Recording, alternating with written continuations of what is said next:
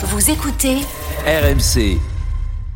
Tiens David, puisqu'on parle de Gérald Darmanin, il a un autre dossier brûlant là entre les mains, c'est celui des supporters. Non mais c'est vrai, on en parle un peu moins, mais c'est aussi une décision assez exceptionnelle. On va, je me tourne vers vers Alex, mais ce soir, décision du ministre de l'Intérieur Gérald Darmanin.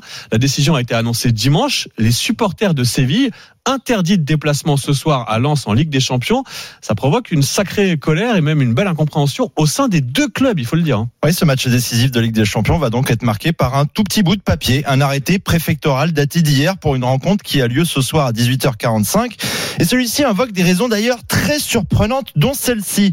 La pression migratoire très forte à Calais et les nombreuses tentatives de traversées maritimes de migrants sur le littoral pourraient mener à des débordements à Lens, qui, on le rappelle, se situe à plus de 100 km de là. Depuis trois jours, c'est l'indignation aussi bien du côté de Séville. Le président du club espagnol, José Castro, a parlé de situations absurdes et d'atrocités pour ses supporters, que du côté de Lens, qui soutient ses homologues. RMC Sport a rencontré Norman Noisette, président du groupe Lens United. Euh, c'est ridicule, c'est incompréhensible. On n'est pas capable d'accueillir euh, 300 Sévillans à Lens pour un match Ligue des Champions. On a été très bien accueillis à Séville, on était 3000 à Londres, on était 2000 à Eindhoven. Euh, les pays étrangers nous reçoivent euh, dans des très bonnes conditions, on est très bien encadrés et on peut pas rendre l'appareil. Oui, la France est à l'opposé du savoir-faire en matière de gestion de supporters et de déplacement de foule.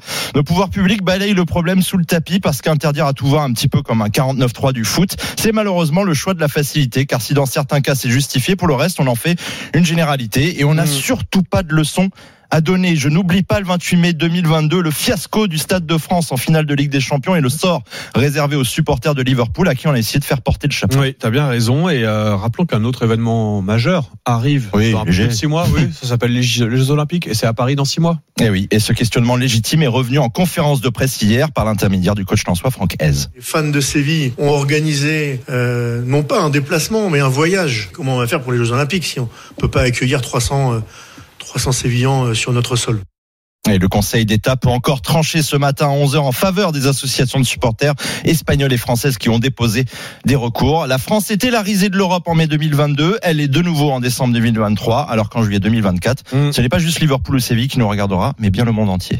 Oui, c'est vrai. Donc il va falloir bah, oui, s'interroger si on n'est pas capable oui, d'accueillir 300 Sévillans qu'on veut accueillir le monde entier dans six mois, parce que c'est aussi ça la beauté de la Coupe d'Europe. Alors je sais que parfois c'est tendu, etc. Mais ça permet. Enfin, je connais moi des supporters qui ont fait le tour d'Europe grâce en suivant leur club au fil des années. Et si on voilà, si, si- enfin, bref, ça sert à ça, la Coupe d'Europe, à brasser aussi les, les peuples européens. C'est des rencontres, des déplacements qui restent des souvenirs pour, pour la vie.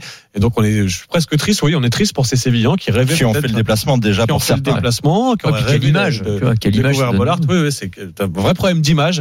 Cette question, c'est la solution de facilité presque, de dire allez, on annule tout, on oublie les déplacements. Bref, c'est c'est dommage. Bon, quoi qu'il arrive, il y aura une ambiance magnifique. Ce Oui, soir, ça, Bollard. ça c'est une valeur on sûre. rappelle l'horaire, c'est 18h45. Cinq hein, sur c'est ça, Évidemment. sur RMC à suivre à la radio. Avec l'after et la libre antenne et tout. Ouais, oui, une grande soirée à vivre sur RMC, à la télé aussi sur RMC Sport 1.